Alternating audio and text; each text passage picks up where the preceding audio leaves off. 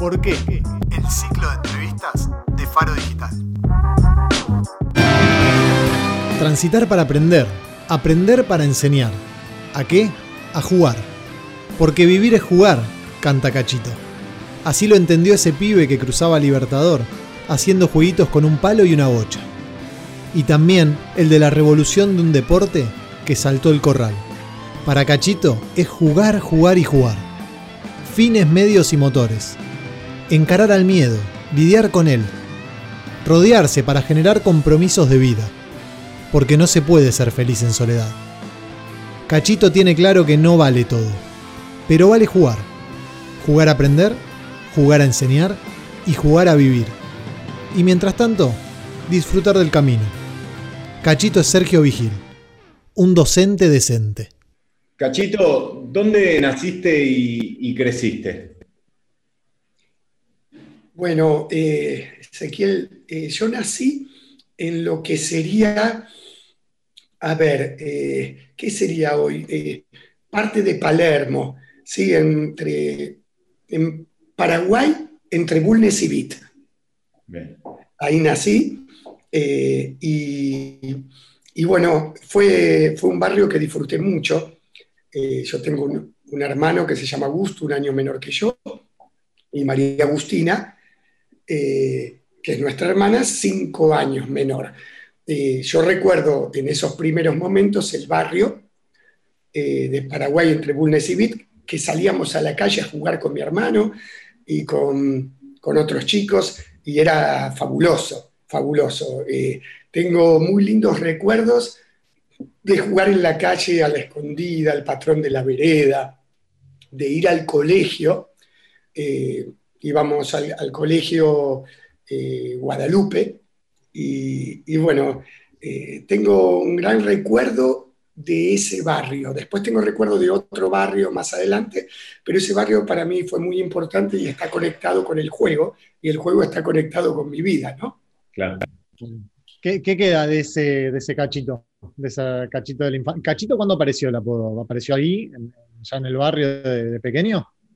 Eh, comenzó en el club, en, en Muni, municipalidad, que ahora es Club Ciudad de Buenos Aires, el Libertador eh, y, y, Crisólogo Larralde, eh, ahí nació. Eh, cuando empecé a jugar al hockey, siempre iba, me gustaba ir a ver los entrenamientos de, de los equipos más grandes y estaba todo el día en el club. Mi papá era deportista, deportista, no deportista federado, pero le encantaba el deporte y mi mamá era docente. Y tuvimos una vida de club eh, desde muy chico. Y, yo estaba siempre viendo los entrenamientos, alcanzándole las bochas a los más grandes a ver si me dejaban jugar el partidito final. Entonces era el chiquitito que siempre venía y, y me integraban. Y un día, en vez de decirme chiquito, me dijeron, vos sos cachito. Entonces, no sos cachito, son nuestro cachito de, porque en ese momento nuestro cachito de utilero, nuestro cachito de mascota, nuestro, y quedó cachito. Eh, creo que me lo puso eh, un, muchacho que se llamaba Guillermo Vico. Crisólogo Larralde, perdón Facu, Crisólogo Larralde y Libertador ahí en Muni, pero después tu vida se movió unos, muchos años, unos metros hasta el cenar, ¿no? Si esa calle pudiese hablar, te, vio, te vio por distintas etapas, ¿no? Sí, sí, bueno, eh, cuando de, Muni, que creo que llegué al cenar, tanto al seleccionado como jugador, ¿no? Eh, y como entrenador después eh, de las Leonas, creo que, que, mucho tuvo que ver ese club que se llama Muni y que es, es mi segunda casa y el club de mi vida. Después he entrenado otros clubes y el seleccionado, pero todo lo que me pasó en el hockey me pasó gracias a Muni, porque ahí eh, tuve eh, maestros que me formaron, amigos que me entusiasmaron en el deporte, dirigencia que apoyó el deporte. Entonces, Muni fue la plataforma para despertar una pasión que había dentro, que no era solo la pasión del deportista, sino la pasión del educador, del entrenador. Y, bueno, el cenar a partir de ahí pasó a ser una nueva casa. Y fueron años y años donde eh, viví quizás las experiencias más potentes, porque eh, todo lo que viví en Muni eh, lo conocíamos los que jugábamos en Muni, era nuestra familia interna. En ciudad, en, en, el CENAR, al entrenar un seleccionado, y como fue el, seleccionado que después de vino en Las Leonas, eh, fue muy fuerte porque el hockey se expandió. Eh, me acuerdo cuando estaba en Muni, iba con el palito de hockey. después, nos mudamos a, eh, a Crisólogo Lagral de Grecia, a cuatro cuadras de Muni. Y ahí yo bajaba de mi casa y me iba jugando al hockey, iba con la bocha y trataba de mantenerla en el aire desde mi casa, que había cuatro cuadras hasta el Club Ciudad, y después una cuadra más hasta la cancha, y mi desafío era que no se me caiga. Y me acuerdo que iba por la calle y todos me miraban, ¿qué hace ese con un palo de hockey y una bocha? En ese momento no era popular el hockey. Entonces, lo que ocurrió es que Muni nació el sueño de, mucha gente, porque muchos de los que eh, estábamos en ese momento como jugadores, después pasamos a ser entrenadores, y teníamos un sueño grande, que el hockey sea. Y, muchos llegamos al seleccionado, a entrenar seleccionados. Tuvimos un gran maestro que fue Marcelo Garrafo en el club. Y, bueno, y de ahí fue el salto al cenar. Y ahí se cumplió el sueño de que el hockey sea.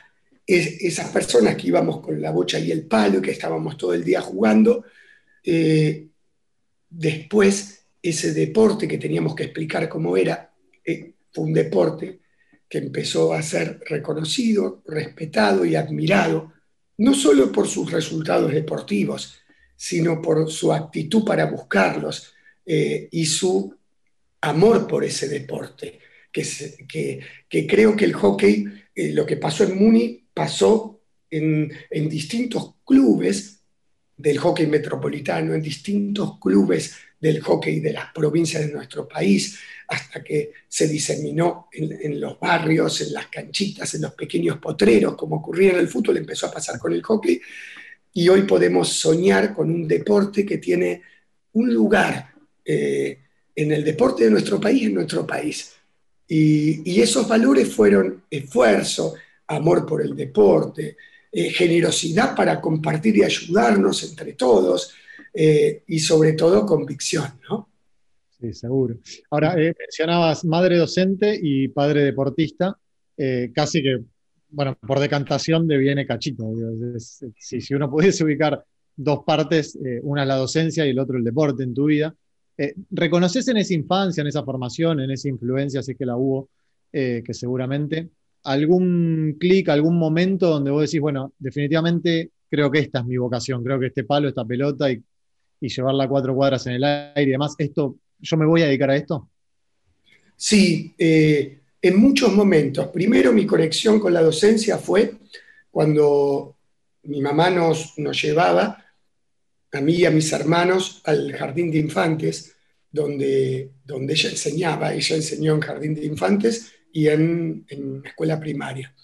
Y nos llevaba y nosotros eh, disfrutábamos mucho eh, en ese jardín y, y, a mí me pasaba, mis hermanos también, pero te voy a contar lo que me pasaba a mí, disfrutaba mucho de, la pasión que mi mamá ponía por la enseñanza. Ella llegaba a casa y nos hablaba de sus alumnos.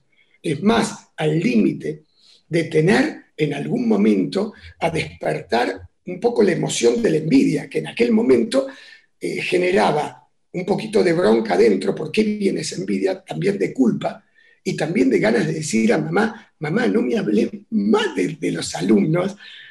Eh, me, acuerdo que con mi hermano le hacíamos canciones a los alumnos.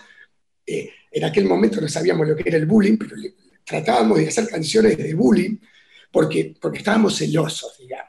No era envidia, era celos. Eh, y, pero al mismo tiempo nos dábamos cuenta de, de la importancia que le daba mi mamá al valor humano. Y ahí, entre celos, empezó a despertarse la admiración. y también la vocación. Y ahí dije, yo quiero, yo quiero enseñar como mi mamá y amar como ama mi mamá a las personas que viven en este universo. Ese fue el primero. Segundo, en el club tuve la suerte de tener maestros como Pedro Chamorro, Marcelo Garrafo, eh, más adelante Andrés Rosso, entre un montón. Yo tendría que nombrar a un montón. Me acuerdo que teníamos un amigo que nos dos amigos que nos enseñaban, que eran, eh, que eran Sergio Gravelloni y, y Aldo Ayala, que jugaban con nosotros, y que al verlos la pasión que tenían eh, por, por, jugar, no importa la edad, ellos, ahí jugábamos chicos de 10 años, de 15, de 20, y era eh, el valor más importante era la integración. Y cuando en ese momento no se hablaba de valores. Y el otro valor era la equidad, ¿sí? donde, donde ellos eran jugadores de primera en algún momento, otros de seleccionados sub-18, eh, otros del emblema del hockey, que era Marcelo Garrafo, era el señor hockey. Eh, y, jugaban con nosotros y querían que nos desarrollemos. Entonces ahí se, despertó y digo, qué lindo. Yo tenía el sueño de llegar a la primera y a la selección, sueño de todo deportista, pero ahí nació, yo quiero alguna vez ayudar a que cada uno de los deportistas pueda encontrar su campeón. Porque ahí empecé a ver, es que todos soñábamos con llegar a primera y el seleccionado, pero pero no todos íbamos a llegar. Entonces, todos intentaban crecer, intentar ganar un partido, un campeonato, pero no todos los equipos iban a ganar campeonatos. Entonces, ¿cómo sentirse campeón? Y si no salís campeón, era mi pregunta. Entonces debe haber algo más. Uno puede encontrar a su campeón y quizás no salir campeón, porque campeón a veces sale uno solo, porque hay una lista para el seleccionado, porque hay tantos jugadores y jugadoras que aspiran, que, no todos quizás pueden ser elegidos. Entonces ahí nació algo. Alguna vez voy a entrenar a un equipo y van a ser felices y campeones. Y no van a tener necesidad de ser campeones, aunque lo intentaremos, para poder ser campeones. Porque hay un campeonato que debe ser más fuerte que el campeonato que se gana a nivel resultado. Ahí tenía 12, 13 años y empecé a encontrarme con espacios de reflexión. Ahí empecé a, cautivarme con la filosofía, con la lectura, eh, con, la psicología, con eh, eh, poder conectarme con personas que me puedan ayudar. Ahí conocí un amigo, Pablo Moraga, que me ayudó muchísimo en ese descubrimiento y, reflexión filosófica, que terminó siendo reflexiones espirituales que no tienen que ver con lo religioso, tienen que ver con encontrar un espíritu a lo que hacemos, encontrar el espíritu y la esencia del qué hacemos y para qué lo hacemos. Y ahí empezó mi mundo donde el ser jugador de selección empezó a estar en el mismo lugar que ser docente y entrenador en la alta competencia. ¿Por qué en la alta competencia? Porque era el mundo de las tentaciones, donde parecía que solo ganaba uno, y siempre creí que somos muchos más los que podemos ganar, no solo uno. Uno gana un campeonato, pero todos podemos ganar en ese camino muchos más campeonatos, en esa experiencia que vivimos. Cachito, en una nota te escuchamos decir que amar lo que hacemos y con quienes lo hacemos es estar locos, pero locos de cordura. Me interesa si podés profundizar un poquito esta idea. Bueno, eh, esto nace, este tipo de reflexiones nace cuando me van pasando cosas en la vida, que, que todo el día nos pasan cosas. Después de esta charla me van a pasar cosas, porque van a ocurrir cosas que hasta ahora nunca ocurrieron. ¿Y cómo contener ¿Cómo, cómo primero aceptar? Después, ¿cómo conservar y cómo sintetizar el momento vivido? Entonces, esto es un, ejercicio que hago en mi vida que después de vivir un momento, eh, lo que trato es de resumirlo o sintetizarlo en una frase, para que ese momento quede eterno en mi vida. Haya sido bueno o haya sido malo la experiencia. Porque el bueno y malo puede ser una emoción momentánea, pero que al, pasar el tiempo, ese momento seguramente habrá sido significativo. Entonces trato de plasmar en una frase ese momento. Y, amar lo que hacemos, y con quien lo hacemos es estar locos de cordura, es que yo creo que la locura, eh, si uno la busca en, los, distintos diccionarios, lo que significa loco, uno puede buscarlo en un Larousse o puede buscarlo en un diccionario eh, psicológico, uno filosófico, uno, y encontrará diferentes cosas de locura. Pero para mí la locura significa estar abierto a la posibilidad, a la, posibilidad de exponerse, de ponerse en riesgo, de buscar, de, saltar sin amarras, de, de permitirse entrar en un espacio de transición entre lo conocido y entre, lo que, entre lo que vos conocés y lo que no conocés y querés ir. Ese espacio es un salto al vacío. Y para, y solo si tenés, si le das lugar a esa locura, locura es, es tener licencia para jugar, tener licencia para perder, tener licencia para caer, sabiendo que esa caída es búsqueda. Entonces, eh, amar lo que hacemos durante mucho tiempo eh, se reconocía en el hockey el amateurismo. En contraposición, quizás a otro deporte que yo amaba, que era el fútbol, que sí, qué lástima el profesionalismo del fútbol. Si fuese amateur, el hockey se hablaba mucho de rugby amateur y de ese espíritu eh, amateur de esos dos eh, deportes. Y yo decía, yo veía amateurismo en fútbol porque veía, me relacionaba con entrenadores, con jugadores de fútbol. Decía, estas personas son amadores, aman el fútbol, siguen amando jugar a la pelota. Nada más que tienen un estadio lleno, donde hay 60.000 personas, y donde cada cosa que hacen influye en el sistema de una manera muy, muy grande. Eh, pero son amadores. Entonces, ¿Y nosotros por qué somos amateurs? Porque no cobramos dinero por lo que hacemos.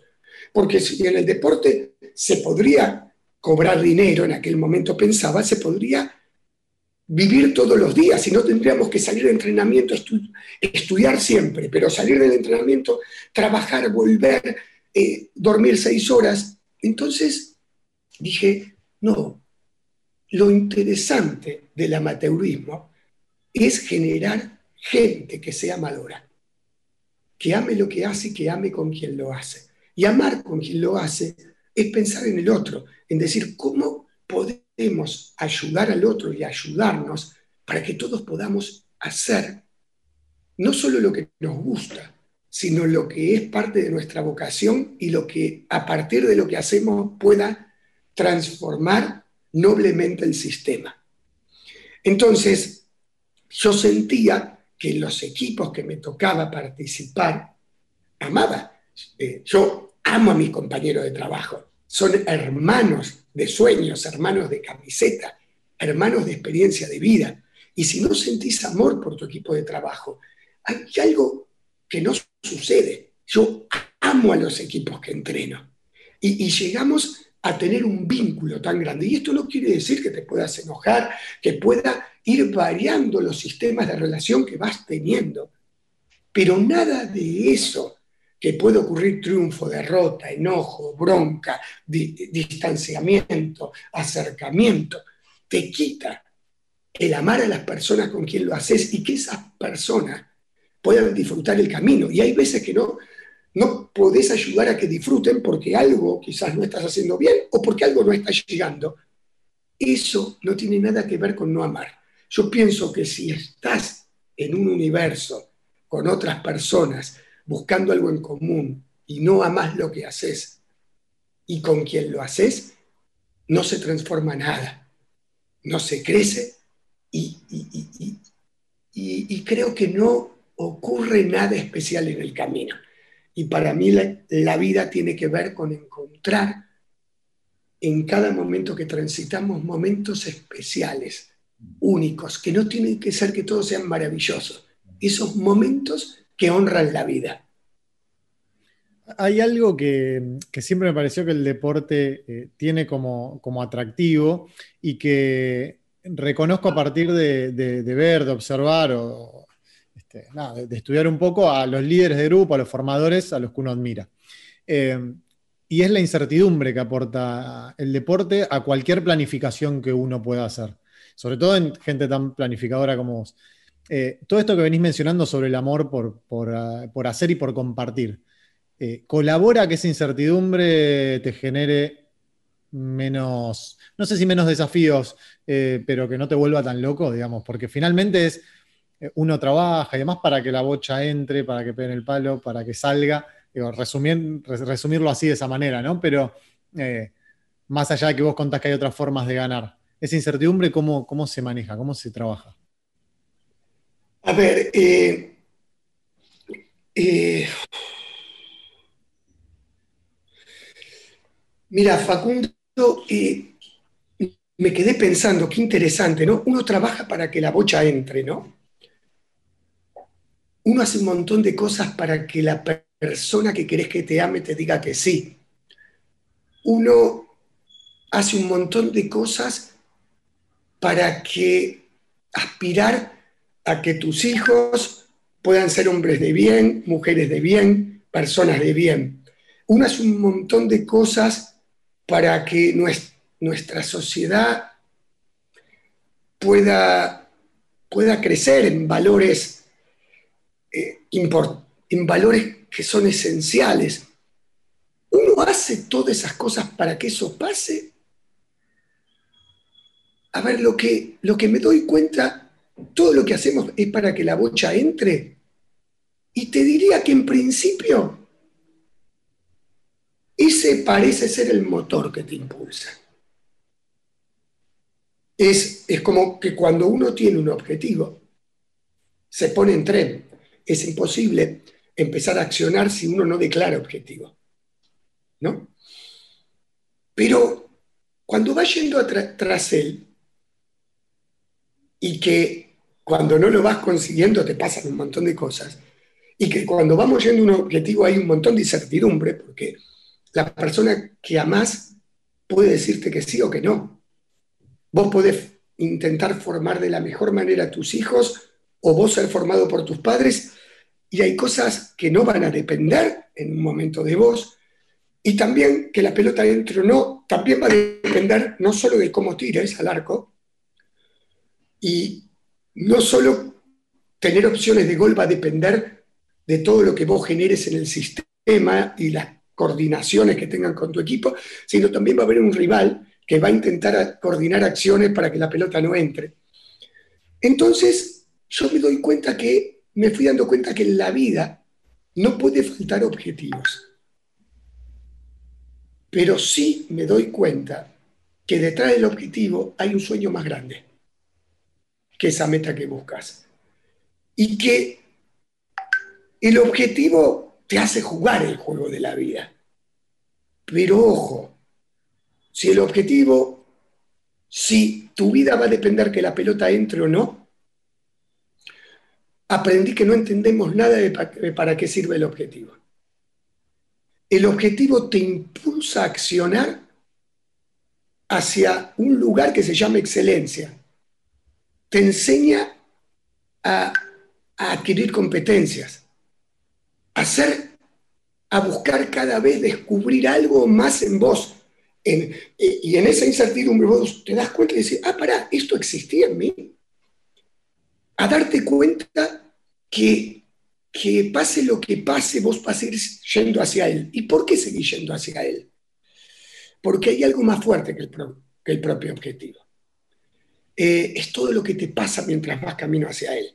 Lo que pasa es que muchas veces todo lo que te pasa, el mundo no lo sabe. Y quizás el mundo dice, ¿qué importa todo lo que te pasa? Saliste sexto. La, ya hay seis personas que te dijeron que no. Eh, tu hijo ya lo, eh, lo, mandaron a buscar tres veces al colegio por incumplimiento. No sé, no pudiste cambiar todavía la educación en el lugar donde estás. Entonces, ahí hay confusión.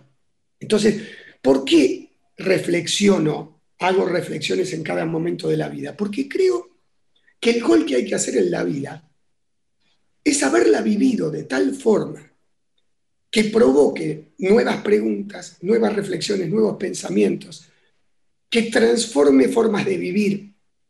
Entonces, ¿cuál es la incertidumbre más grande? Dentro de 100 años, o, 20, o 10, cuando no esté más en el mundo, no sé cómo va a ser el mundo, porque de eso no tenemos control, pero sí tenemos control de que cuando alguien nuevo venga al mundo diga, ah, pucha, hay algo, hay algo que me dejaron los antepasados que se llama posibilidad de vivir.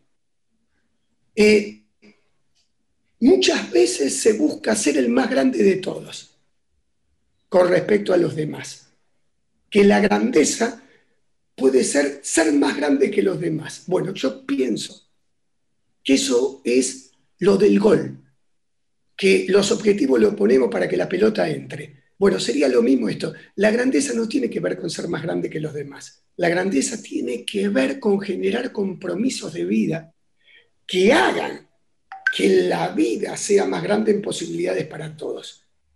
Entonces, hoy, si te pudiese decir, no, sí, trato que la pelota entre, pero no porque la pelota entre va a hacer que, que eso,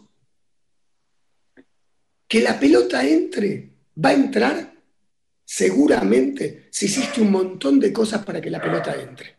Pero si la pelota no entró, quisiera tener la paz de haber hecho todo para que entre y aceptar también que no entró porque hubo otras personas que hicieron todo lo posible para que entre y lo lograron. Y si ellos lo lograron, estamos por buen camino, porque lo importante es que alguien lo logre, porque si alguien lo logra, todos podemos lograrlo. Entonces, esto vos me dirás, y en este mundo que vivimos, ¿por qué me gusta estar en la alta competencia?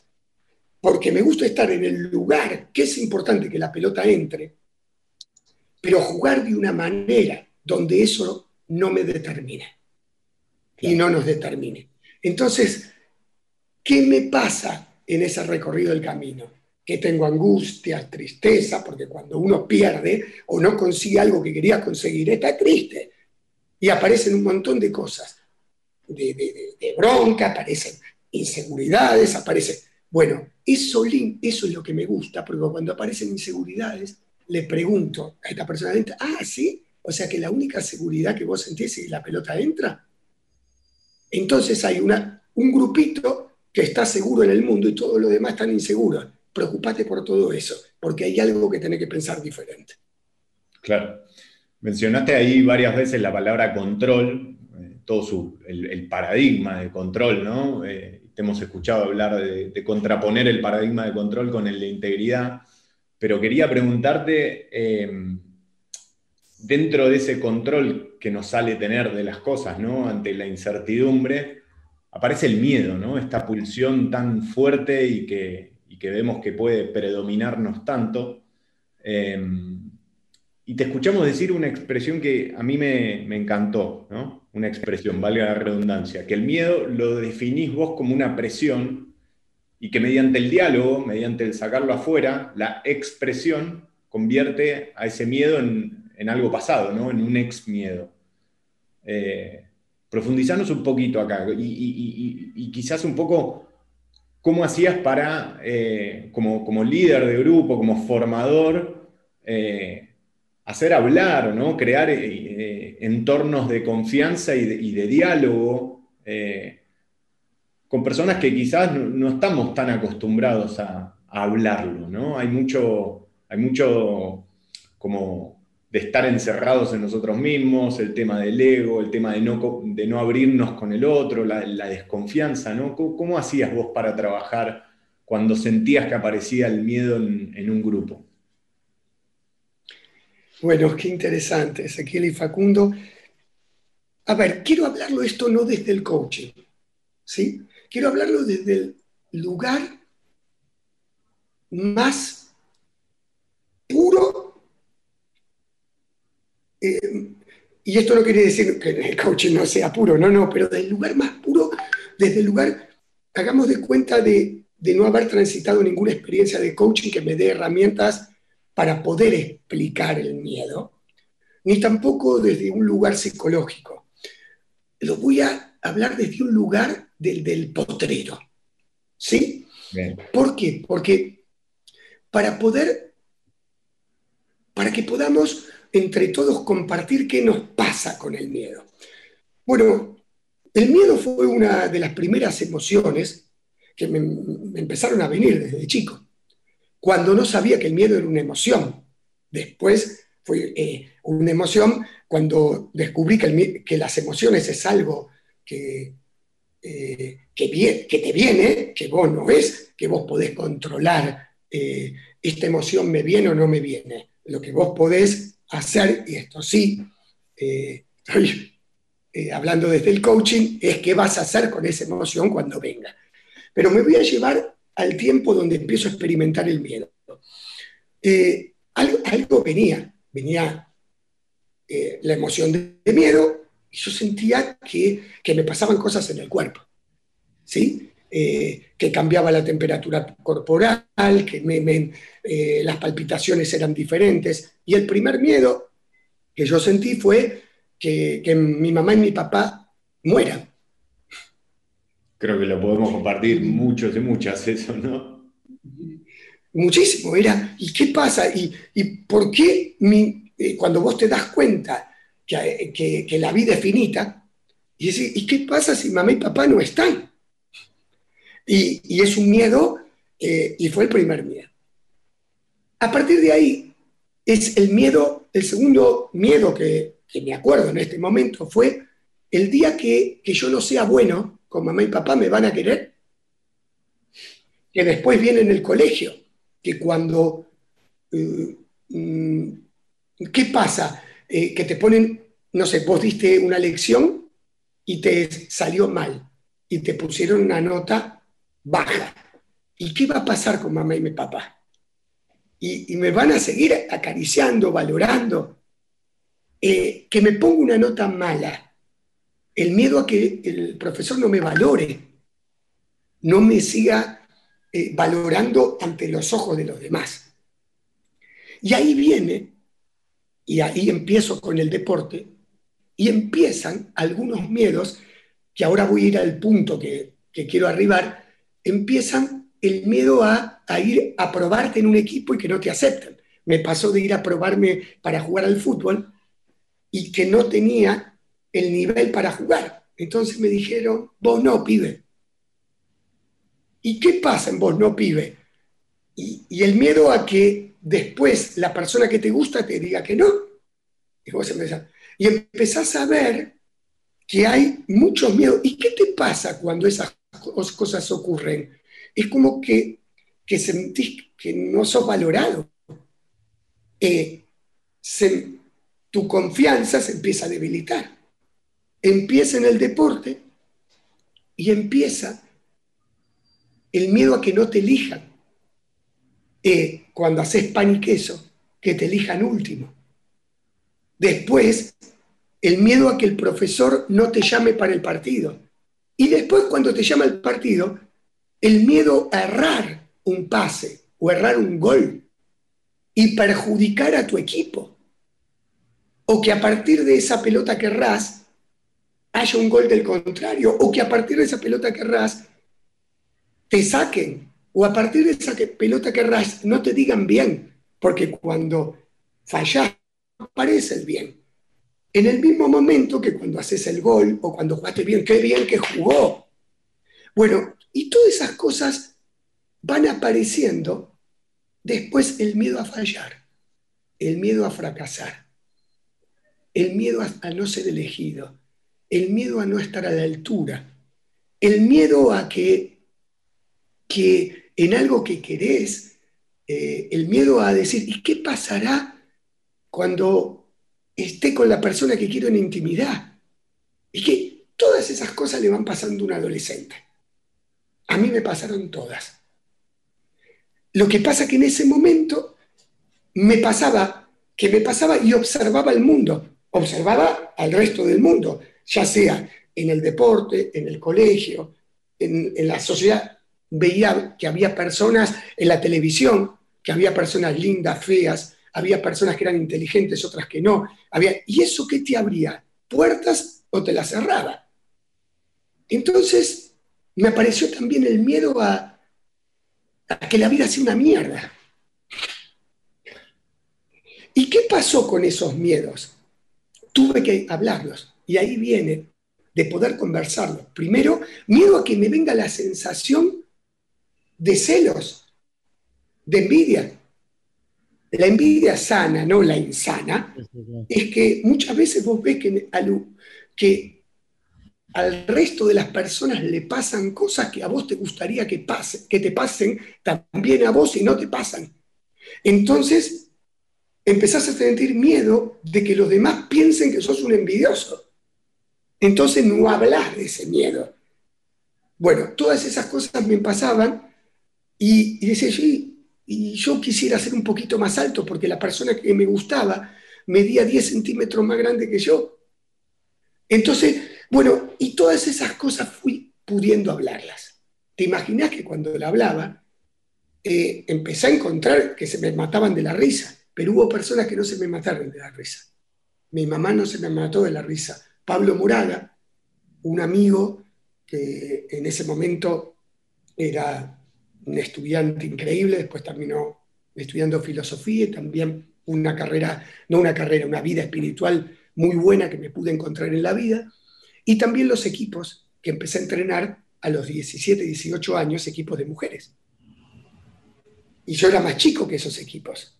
Entonces, a partir de ahí encontré espacios para poder conversar estas cosas.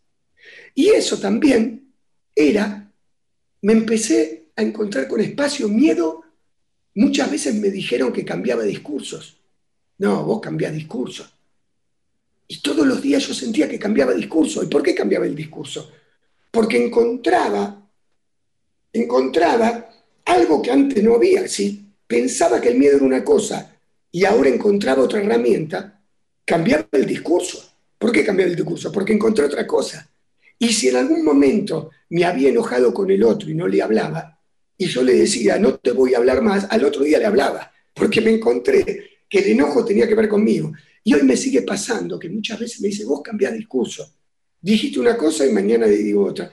Y no sé cómo explicar que el miedo, eh, mi miedo es, no, no, no soy una persona que cambia discurso.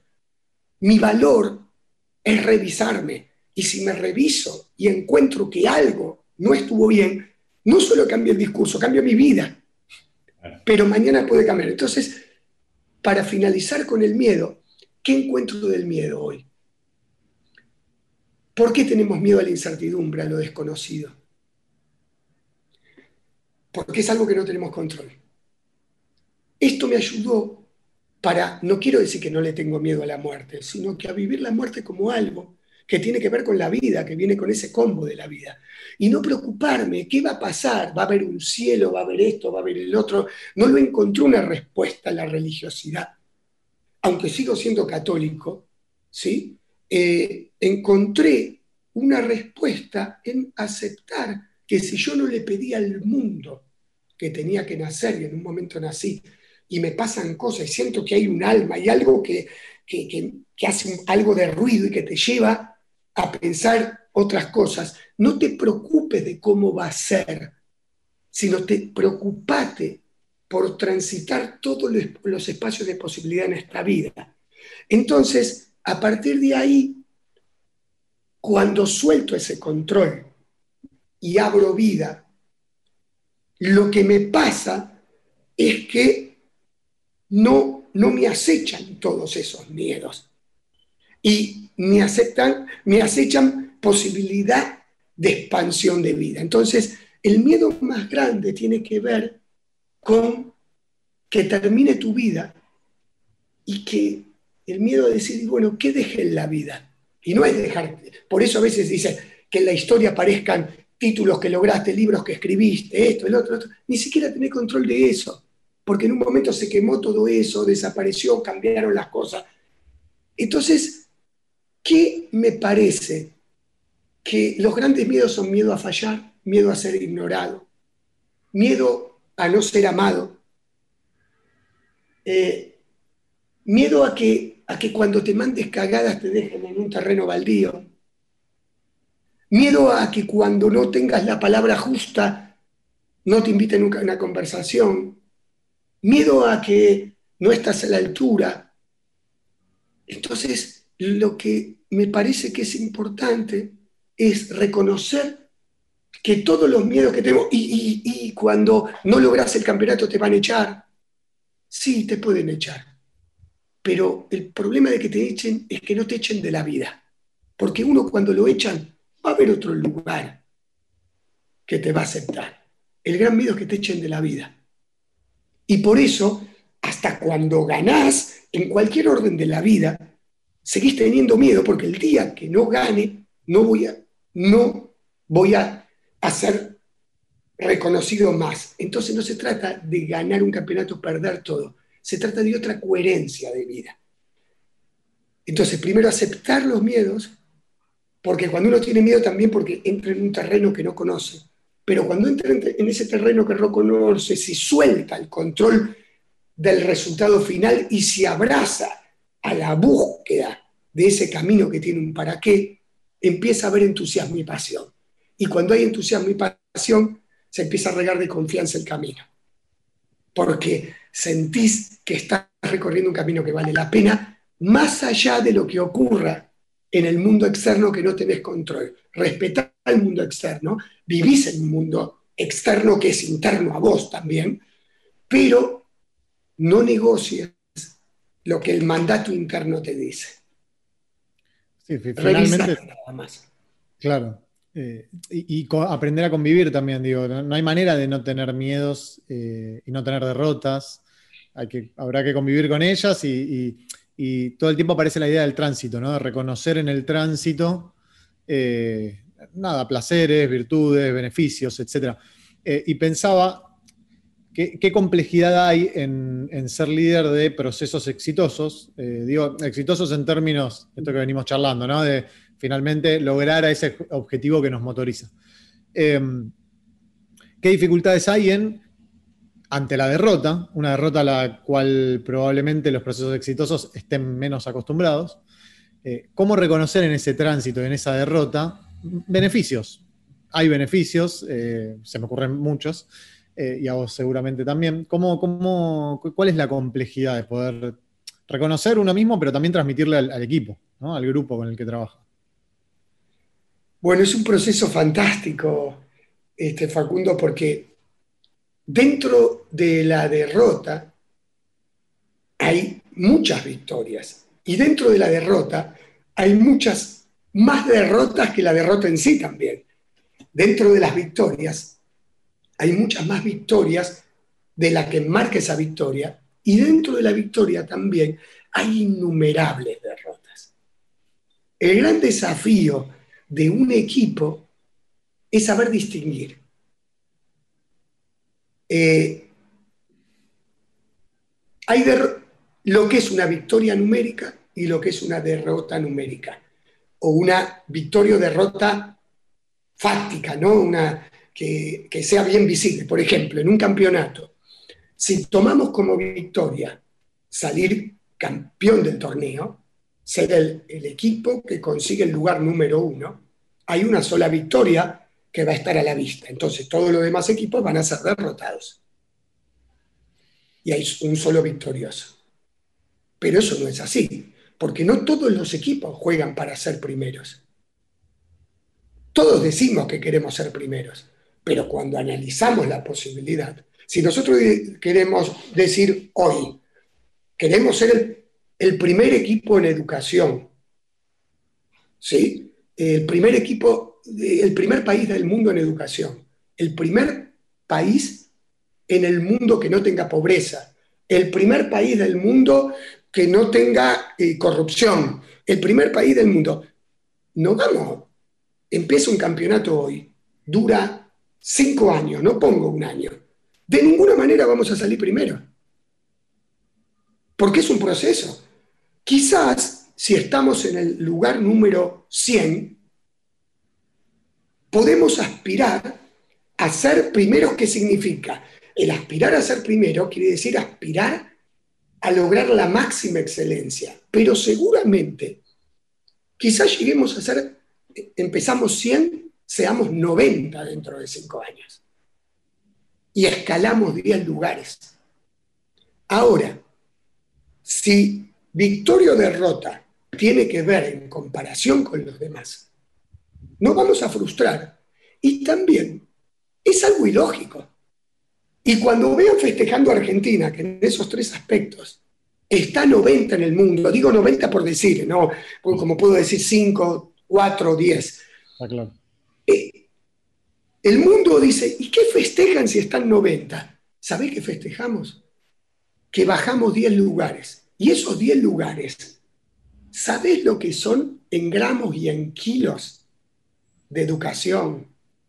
¿Sí? De eliminar corrupción, de, eliminar, eliminar pobreza, de generar compromiso. ¿Sabes cómo ganamos? Estamos festejando. Bueno, hay muchos equipos que quizás salieron ante últimos y están festejando que lograron no ser últimos. Hay equipos que, que no celebran ser últimos, pero que valoran que aunque fueron últimos, lograron descender en la última fecha, cuando generalmente descendían 10 fechas antes. Y lograron seguir compitiendo y creyendo y luchando cada pelota hasta lo último. Eso tiene que ver con triunfos, con victorias. Ahora, si examinamos desde un lugar que la única victoria es el que salió primero, sí, no va a ser victoria.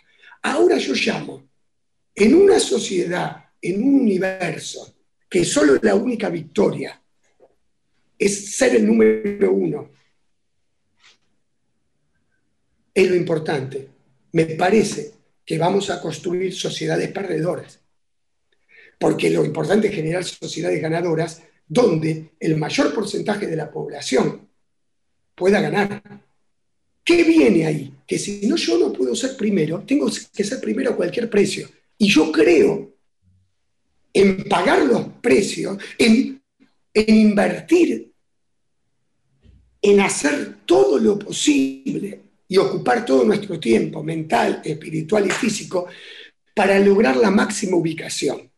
Ahora, también tengo claro las cosas que no se pueden negociar. Y si la única victoria en el universo es ser primero, ahí vienen el romper los límites éticos, morales, relacionales con la sociedad. Y es muy peligroso. Ahora, si todos luchamos por ser primeros, sabiendo que quizás no llegue nunca a salir primero, porque el que empezó último, imagínense en la carrera de países, nosotros estamos jodidos en ese aspecto. Quizás en 50 años lleguemos a estar entre los 10 mejores países del mundo. Y quizás muchos de nosotros ya no estemos en este mundo.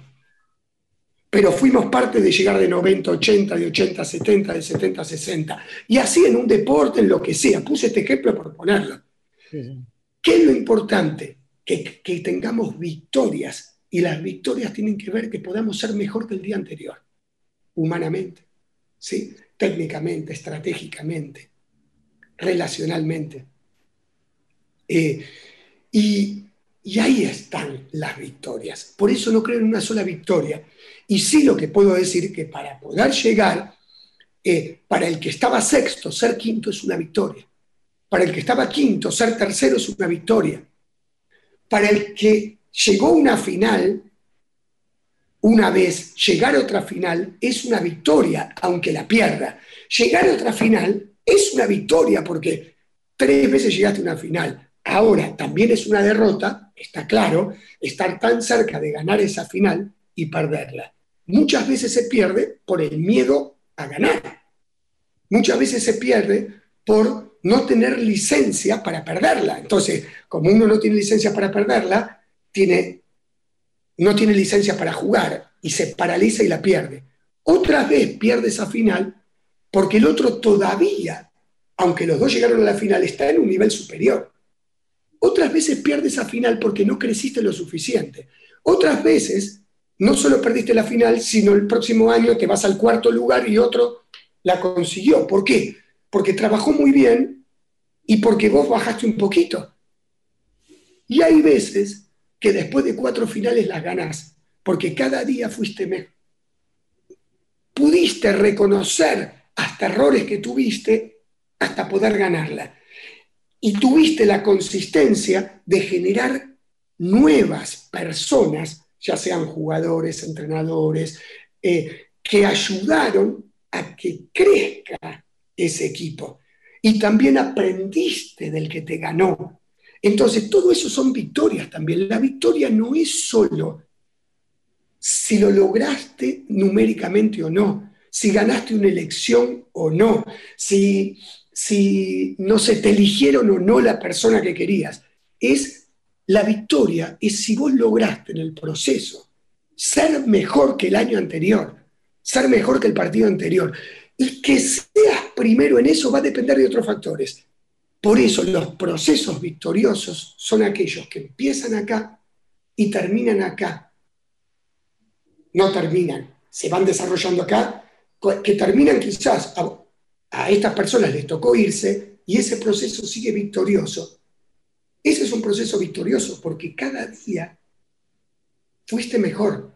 Entonces los procesos, yo creo en la evaluación de los procesos victoriosos más allá de los momentos victoriosos. Y los procesos victoriosos no solo incluyen a los que están, sino a los que van a venir. Si los que vienen y sigue el proceso victorioso, quiere decir que fue tan victorioso el proceso que no lo derrumbas con nada. Y que también fue generoso para darle espacio al que viene y que le pueda poner su sello. Veo ahí, Cachito, como una contraposición o dicotomía entre, entre lo individual y lo colectivo. Eh, ¿qué, importancia tiene el sentido de lo colectivo en los proyectos, en los equipos? Ezequiel, todos los días de mi vida lucho para decirle al ser individual Vos sos chiquitito, al lado, tu proyecto es chiquitito, al lado del proyecto que podés ver, pensar, imaginar, con todo este mundo que te vino de regalado para que vos estés. ¿Y por qué todos los días en pugna, en lucha? Porque, porque creo que los proyectos individuales que no tienen un para qué colectivo eh, terminan siendo nocivos para vos y para el universo. Eh, yo no creo la vida sin que exista proyectos individuales. Los proyectos individuales motorizan, te levantan de la cama, te encienden, te apasionan. Pero si vos te quedás si tu proyecto individual no tiene un para qué colectivo, revísalo. Entonces, eh, si vos estás siendo campeón en el mundo, vamos a poner que vos, tus proyectos individuales fue, tener un lindo lugar para vivir, tener agua para siempre, estoy poniendo cualquier cosa que venga de este lugar, eh, tener una cancha de hockey en el lugar donde vivo, un sueño, tener una cancha de hockey, que no lo voy a tener ni no puedo, eh, pero aparte no elijo, elijo, eh, no sé si no lo elegiría, después te diría por qué y para qué.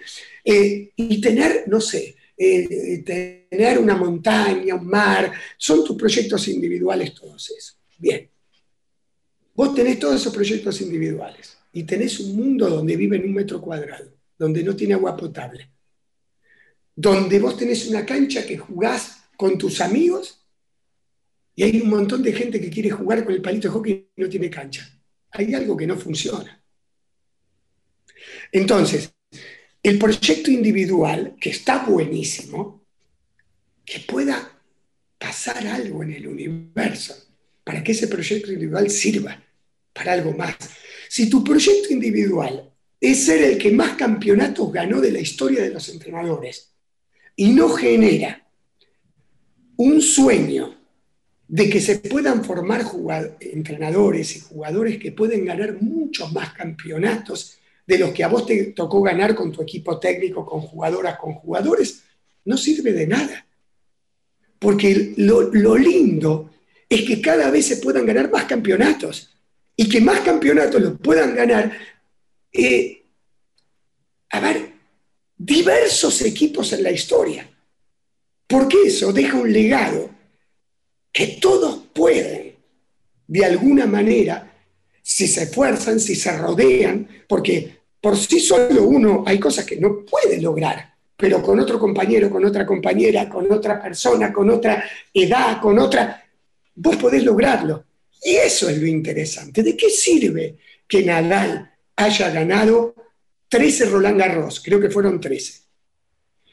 Que Fangio haya ganado 5, que Schumacher 7, que, que, eh, que el equipo de, fútbol eh, argentino haya llegado en dos mundiales seguidos a una final. Sirve para que todos puedan soñar que se puede. Si no, ¿qué pasaría? ¿Qué es si es un proyecto individual propio? No, que nadie más gane, así soy el que más ganó. Mm. Entonces, eh, no hay ganancia en el mundo. Sí, te va a pasar que vas a decir, sí, es lindo tener un récord. No lo niego, esto es lo que hay que recibir. Es lindo. Ahora, ¿qué te pasa cuando alguien batió el récord? ¿Qué te pasa? Y sentís angustia, sentís frustración, todo revisate, hermano. Porque cuando tu hijo se vaya de tu casa a buscar una familia, a crecer, ¿qué te va a pasar con tu vida? ¿Lo vas a querer retener? cuando las personas que enseñaban, ¿qué, vas a querer ser el maestro toda su vida o vas a querer que quede un lindo recuerdo y que quede, que quede un mensaje de habilitación para recibir infinidad de pensamientos que te van a dar otras personas? Entonces, yo lo que veo es que el ser humano, si quiere ser victorioso en la vida, tiene que luchar contra eso, que yo no sé si se puede llamar ego o no, porque es mucho más que ego, es decir, soltar porque la vas a pasar mal. Y no hay nada más lindo que tu proyecto, que todos tengamos proyectos individuales al servicio del proyecto colectivo. Ahora, cuando juguemos un partido, y que me pasa, y por eso quiero todos los días estar en la alta competencia, que es el mundo donde te pone a prueba eso, y todos los días me pasan estas conversaciones internas. ¿eh? Entonces, en la alta competencia, que vos quieras ganar ese partido, está muy bien, porque para ganar el partido es lindo cuando levantas una copa y es lindo ese reconocimiento, pero es momentáneo y fugaz. Y si vos querés vivir todos los días levantando una copa porque pensás que cada vez que levantes una copa te van a abrazar, revisa. Porque ese abrazo que vino con la copa es un abrazo fugaz. Cuida de que esos abrazos no sean por la copa, porque si no, a lo largo del camino vas a morir antes. Muy bueno. Eh, nosotros analizamos bastante como organización el, vínculo y, las relaciones que tenemos tanto con, las tecnologías digitales como con los medios. Y pensaba cómo, si tenés hecho un diagnóstico, qué, pensás, qué crees respecto de cómo operan los medios y las redes sociales y demás contra esta idea de lo colectivo de que prime lo colectivo por un lado y del reconocimiento del proceso, de los procesos en general. Eh, ¿Atentan, colaboran? ¿Cómo, ¿Cómo lo ves? Bueno, Facundo, yo creo que hacen lo que pueden. Y hacen,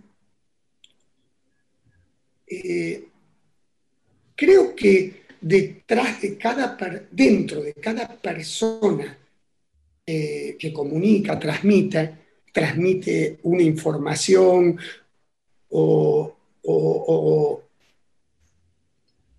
una visión de lo, de lo, que está ocurriendo o un feedback del evento transcurrido, siempre hay un deseo interno de poder decir algo que quiere y siente.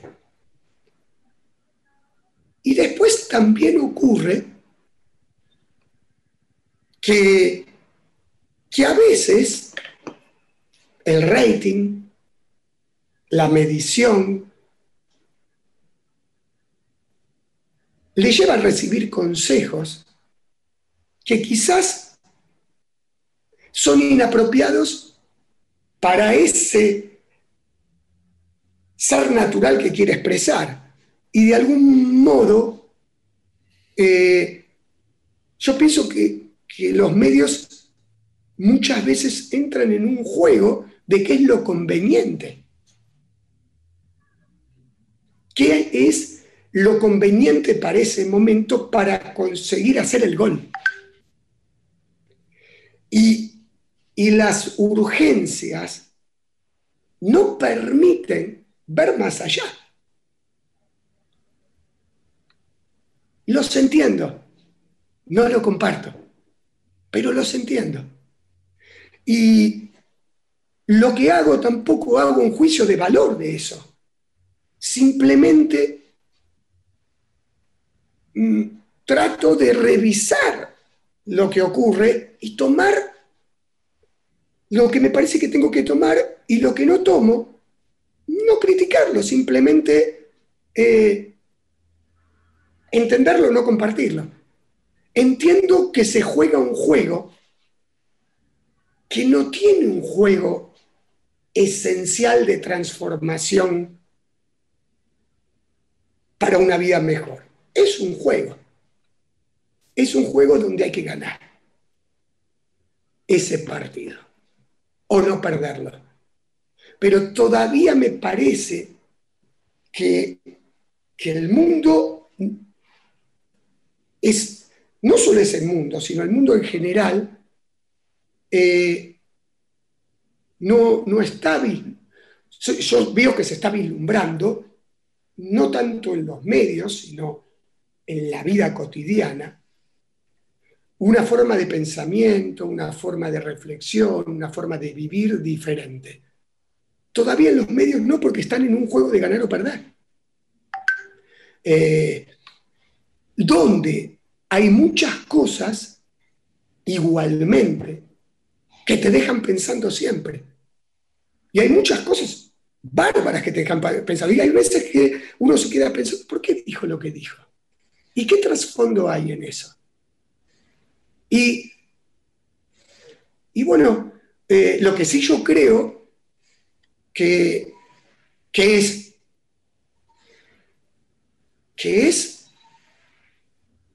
que es como en la vida, si uno piensa constantemente en el, en el afuera, en lo que está ocurriendo, es simplemente nada, respetar al otro. El otro quiere estar siendo de esa manera, y algo le está pasando y seguramente esa persona está creyendo lo que está haciendo y cree que es lo más oportuno. Bueno, ahora, lo que sí pienso que no es la verdad. Sí también pienso que muchas veces hoy la comunicación a través de un montón de medios tienen influencia, sí. ¿Y qué me encantaría que haya en las escuelas y en la educación? Espacios de reflexión muy grande con respeto. Espacios para reflexionar un montón de cosas. ¿Qué nos desune? ¿Qué nos une? ¿Qué es blanco y negro? ¿Qué es... Eh, eh, porque hoy pienso que las cosas que nos hacen pensar diferentes nos hacen distanciarnos. Y yo creo que lo contrario. Es aceptar entender. Lo que no quiere decir es compartir. Pero que no compartamos ciertas cosas no quiere decir que nos aleje. Yo creo que nos tiene, esas cosas que no compartimos, nos tienen que acercar a profundizar mucho más. Y va a haber un punto que vamos a decir, bueno, en estas cosas, por ahora tenemos un pensamiento diferente, pero quédate tranquilo que todos los días lo reviso. Eh, los medios nunca, durante muchos años cuando era entrenador me enojaba con los medios. ¿Y por qué me enojaba? Y cuando no decían lo que quería decir. Porque no me enojaba cuando hablaban bien de Cachito, bien del equipo. Me enojaba cuando aparecíamos en luz roja en un diario de distribución. Y ahí un día me di cuenta, y yo digo, claro, un montón de cosas fueron bárbaras. Y, también reales, porque a mí me gusta que se transmita lo que está ocurriendo. ¿Cómo? Mientras fue bueno, se transmitió siempre bien. Un día que aparecimos en luz roja no era justo. Y ahí me di cuenta, el equivocado soy yo. Entonces, las otras personas eh, muchas veces nos enojamos con los medios para cuando no escuchamos lo que queremos oír. De nuestro trabajo o de lo que nosotros pensamos, y cada uno tiene, tiene la oportunidad de decir lo que quiera decir. Ahora sí también uno es responsable de lo que dice también. Y... y después tenemos la posibilidad de cambiar de canal, cambiar de sintonía, cambiar de colegio, cambiar... Tenemos esa posibilidad. Y ojo, todo el tiempo estamos haciendo juicios o interpretaciones. Pero una cosa es hacerlo internamente en nosotros y otra cosa es faltarle respeto al otro. Claro. Porque, porque está pensando de otra forma. Y por último, yo pienso que cada uno que está en los medios, hoy nosotros estamos en un medio, tratamos de dar lo mejor. Y, y muchas personas en este momento van a decir, Cacho, no comparto esto. Yo no hay ningún problema, lo único que quiero que sepas es que esto es lo más auténtico que te puedo dar hoy. Y mañana vas a recibir lo más auténtico que puede ser mañana. Y quizás lo de mañana, revise lo de hoy y diga, no, hoy esta misma pregunta que me hicieron hoy la contestaría de forma diferente. Hoy la contesté como pude. Ahora, lo que no tenga duda es que la, contesté eh, de la forma más auténtica que la puedo contestar. Seguramente mañana voy a encontrar una mejor respuesta y me voy a quedar pensando y voy a decir, tengo más cosas para decir. Y esto, no sé, fue incompleto, o fue injusto, o fue, no sé, o, puede haber más. Eh, pero gracias a los medios, podemos comunicarnos también. Y pueden pasar estas cosas. Muchas veces hablo con personas más grandes que el Instagram, que el Twitter, que esto, que el otro, eh, que, el WhatsApp. Por suerte existen estas cosas porque podemos comunicarlo, podemos decir, yo creo en eso. Y también cuando uno comunica pasan cosas. Y bueno, ahí es, vos tenés la posibilidad de elegir. Claro. Cachito, eh, queríamos preguntarte, ahora que venías diciendo esto de, tratar de, pensar, de reflexionar, de, que hoy estamos tratando de, comunicarnos y de, decir lo que, lo que se nos viene y fundamentarlo eh, con Facu y, imagino que con muchísima gente. El año pasado sucedió algo muy, muy intenso eh, que nos llevó a un montón de emociones y queríamos preguntarte eh, cómo te pegó la muerte de Diego. Eh, muy fuerte. Yo estaba empezando a entrenar, estaba en Santiago de Chile. Estaba por empezar el entrenamiento con las Diablas, que es la selección de Chile y el asistente técnico, Diego Amoroso, que vive hace 25 años en Chile y es argentino, lo encuentro lagrimeando, me da un abrazo y me dicen, me dice, Cacho, murió Diego. Nos abrazamos, no lo podía creer. A ver, eh, hace muchos años que, que tenemos miedo que le pase algo, teníamos miedo que le pase algo a Diego. Siempre tuvimos miedo. Por lo menos en los últimos 10, 15 años o 20.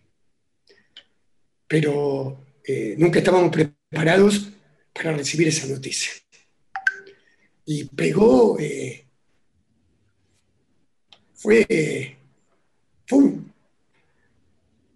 pegó al cuerpo. ¿Viste? Cuando yo no te lo puedo explicar no, te lo puedo poner en palabras, lo único que te puedo decir es que te lo puedo poner en el cuerpo. Me dolía todo.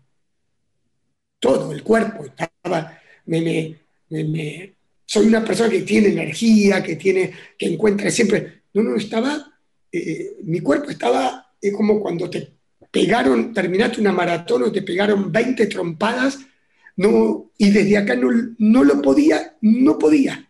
No tenía, no tenía ni, no tenía ni fuerza para, y cómo fue que pasó, que nada de eso. Lo que me vino a la cabeza fue todos los momentos que nos regaló Diego a los deportistas. Eh, Diego nos regaló tanto. Diego nos enseñó que jugar a la pelota es esencial. Él jugó siempre a la pelota, no al fútbol. Él jugó a la pelota en un deporte súper profesional que se llamaba fútbol y que influía en toda la población mundial. Y él siempre jugó a la pelota. Y jugó a la pelota con su compañero y jugó a la pelota también con sus adversarios. Comprendió como nadie la torpeza de un adversario de tener que todo el partido pegarle patada para poder marcarlo. Por supuesto que se enojó, la pasó mal todo, pero hasta lo comprendió y él seguía jugando a la pelota. Eh, jugó a la pelota cuando no podía más su cuerpo. Eh, Diego fue una persona que cada vez que jugaba un equipo que representaba a Argentina de cualquier deporte, él vibraba como si estuviese jugando él. Y lo puedo decir en carne propia. Él tuvo diferencias con el hockey que no vamos a olvidar en nuestra vida. Y así la tuvo con infinidad de deportes y deportistas. Él jugaba la pelota y amaba el deporte. Esa era su casa de su vida. Él dentro del deporte, dentro de una cancha, con una pelota, con un palo, con, con una red, con un aro, él derramaba vida. Y, y eso es lo que nos pasó a lo que sentíamos el deporte, que se nos fue un loco soñador del deporte. Y, y, y el deportista te va a hablar de Diego en ese lugar. Recién hablábamos de, de qué pasa con los medios, qué pasa de... Eh, el deportista, no solo el deporte de la vida, eh, recibe del otro lo más puro y genuino. No están las otras cosas de la vida. Porque los valores del Diego los transmitió a los deportistas en sus acciones de nobleza con cada deporte. Diego se admiraba de Lucha y Mar, eh, de Magia y Sega, decía, son crack, de Vanino Neto, de Pedro Ibarra, eh, de Masili, de todo, decía, son genios de, de, jugadores de fútbol de distintas categorías, eh, de la A, de la B, de la C, decía, sos crack, y él era el más crack de todos, y él veía el crack en los otros, en David Navaldian, en, en, en Adolfito Cambiaso, en, los, compañeros de Alfito Cambiaso, él veía genios en infinidad de deportistas, en otros deportistas del, mundo que eran, eh, siempre se tomó el fútbol Brasil rival, Diego amaba a los brasileros, porque jugaba la pelota y después le quería ganar como nadie, como también cuando juega Brasil lo mismo, porque es un juego. Eh, él hacía honor a los valores del deporte cuando jugaba. Y yo no me voy a meter en, esto, en el, en el, otro, en, que, eh, en las otras cosas, porque él cuando jugaba jugaba la pelota. Y él nunca nada de las cosas que padeció las usó para beneficio deportivo. Es más, cuando nos habló, después que jugamos la final con, en Sydney 2000, que habíamos logrado llegar por primera vez a una final olímpica. Y él nos contaba lo que sentía en ese partido cuando Australia nos presionaba y no podíamos salir del fondo y nos hablaba. Y, y su mensaje fue, vivan la vida, cuídense, vivan una vida ordenada. Eh, y un montón de cosas más que las guardamos que solo la sabemos con el equipo. Eh, y cuando Diego dice en esas reflexiones, ¿no? porque cuando hablábamos de reflexiones, poner en frases un sentimiento, la pelota no se mancha y un montón de reflexiones más que hacía Diego. Esa profundidad tenía con, con un mundo interior tan grande. Y después cada uno de nosotros intentamos, intentamos y a veces podemos, a veces no podemos. Pero Diego en el deporte, con los deportistas, siempre nos dejó el mejor mensaje. Entonces fue durísimo, fue durísimo y sigue siendo durísimo. Sigue siendo. Porque él en una cancha derramó todo. Y en una cancha, y se iba a agarrar un palito de hockey y iba a jugar, o agarrar una pelota de básquet o de tenis, todo. Él no importa con quién, dónde, cuándo. Él era vida a través del deporte. Y creo que la nobleza con que compitió, y, a veces me decían que, que, me duele y no sé cómo explicarlo, y Cacho, a vos te tocó con tu equipo otorgar un gol cuando no fue, y qué opinás de la mano de Diego. Y yo trato de contestar con el mayor de los respetos todo, pero ¿sabés qué tengo ganas de decir? No tienen punto de comparación. Yo soy un entrenador que estoy afuera y que veo determinadas cosas. Vos estás jugando. Y Diego, eh, eh, él trataba de llegar con una uña a la pelota, trataba de cómo mejorar la postura del pie para tirar el arco. Y en ese momento, ¿vos qué pensás? Que pensó que voy a hacer lo que estaba. Él quiso llegar y no podía, y llegó con la mano, y llegó con esto. y, un montón de cosas más. Y vos decís, sí, las cosas hay que poner en su contexto. En ese momento no había video ref. Y todos los equipos del mundo, si el árbitro no lo veía y hacía full, era parte del juego. Si había es su contexto. Hoy hay un video ref. Y digo, sí, eh, no, mira todo lo otro. Y eso es, ¿cómo puedo hacer para que ocurra algo que sueño? Y llegó de una manera que, tuvimos que tardar en ese momento tiempo de ver que era con la mano, después con la tecnología se fue más. Entonces, esto es lo que a veces me molesta, que se toman los valores por una acción, o sos o no sos, esto por una acción. ¿Cuántas veces una madre, un padre, eh, un no sé, un trabajador, un entrenador, y a veces se excedió un poquito, porque si no, eh, no sé, no llegaba su hijo a la escuela o, no llegábamos a comer a... No, no, no me quiero meter en esto, pero quiero decir, ¿cuántas veces hicimos goles con la mano en la vida cada uno de nosotros? ¿Cuántas mentiritas de las que después decimos piadosas? Eso también es poner la mano. ¿eh?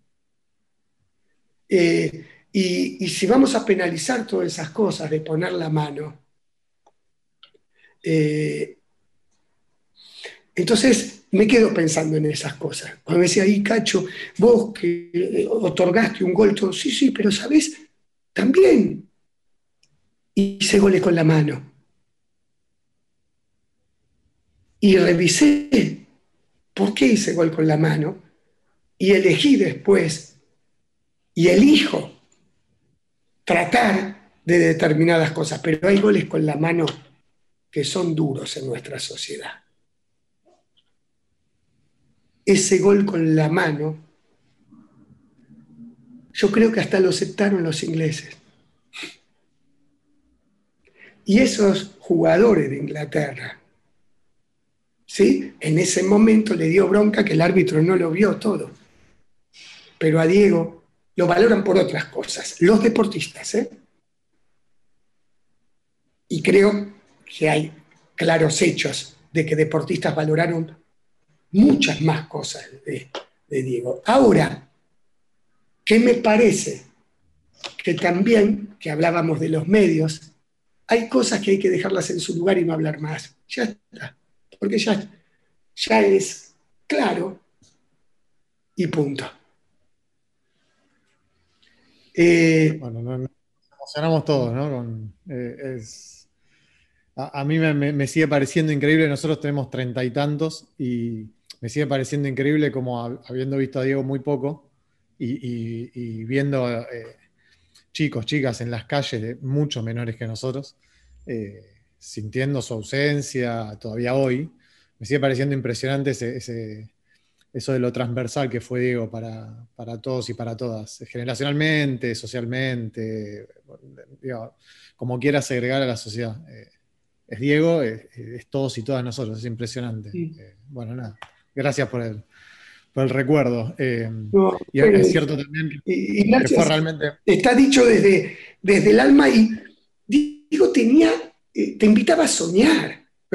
Y cuando Diego te hablaba, en, te hablaba con los valores más genuinos del deporte, que es que te permitas jugar para el sueño que tenés. No te hablaba de que ganaste, perdiste, que si vos ganaste sos el mejor, ni te tiraba copa, ni que solo el número uno. No, no.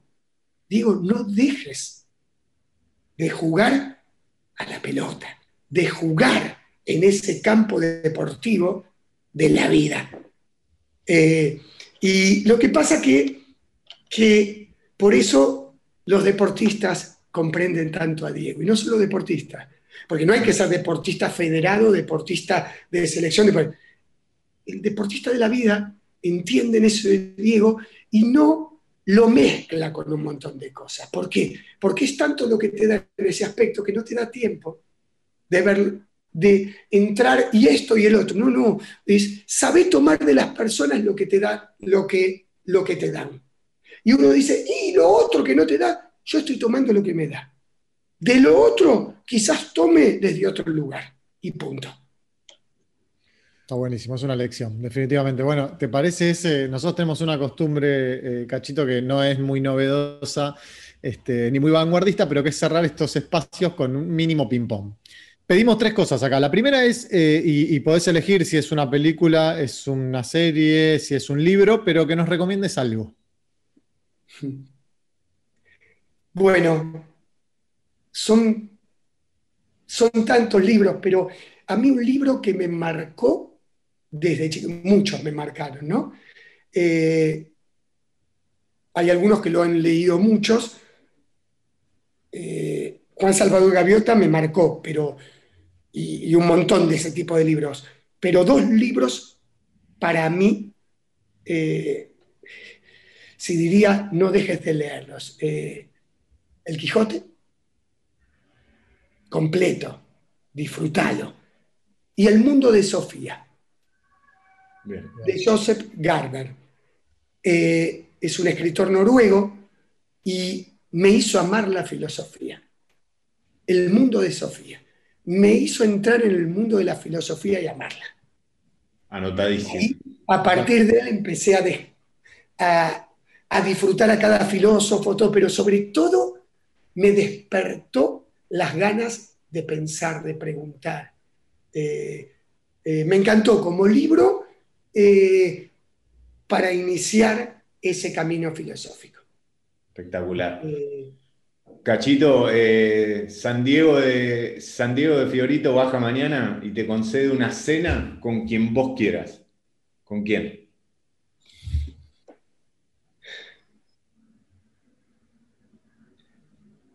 le diría a San Diego de Fiorito, elegí vos una persona que consideres que, que tenga que tener una cena con él. Le diría, eh, jugá sobre el conocimiento que yo todavía no tengo de mí y también con esa persona en el universo donde una cena entre ambos nos haga bien a los dos. Muy lindo. Eh, bueno, y como está de buen humor, San Diego, eh, te ofrece por último, y me imagino que debes tener un montón, pero sacarte una duda. La que se te ocurra, la que quieras, te podés sacarte una duda. Eh, lo que mi papá me quiso decir y no pudo unos segundos antes de morir. Y sobre todo porque yo pienso que era un mensaje para mi mamá, mm. que en ese momento el médico se la había llevado eh, para contenerla. Eh, la muerte se avecinaba, yo llegué a mi casa con lo justo y encuentro que el médico estaba en ese momento conversando con mi madre y mamá me dice, papá está en la pieza, anda. Y cuando yo voy, papá estaba, en ese momento empieza a perder la respiración, querer decirme algo, y, para mí quería decirle algo a mamá, una pareja de ambos con un amor inclaudicable, inclaudicable. Eh, y me quedó esa duda. Eh, y como me quedó esa duda, traté de decirle a mi mamá lo que le quería decir mi papá. Para que ella no tenga dudas, pero a mí me quedó la duda.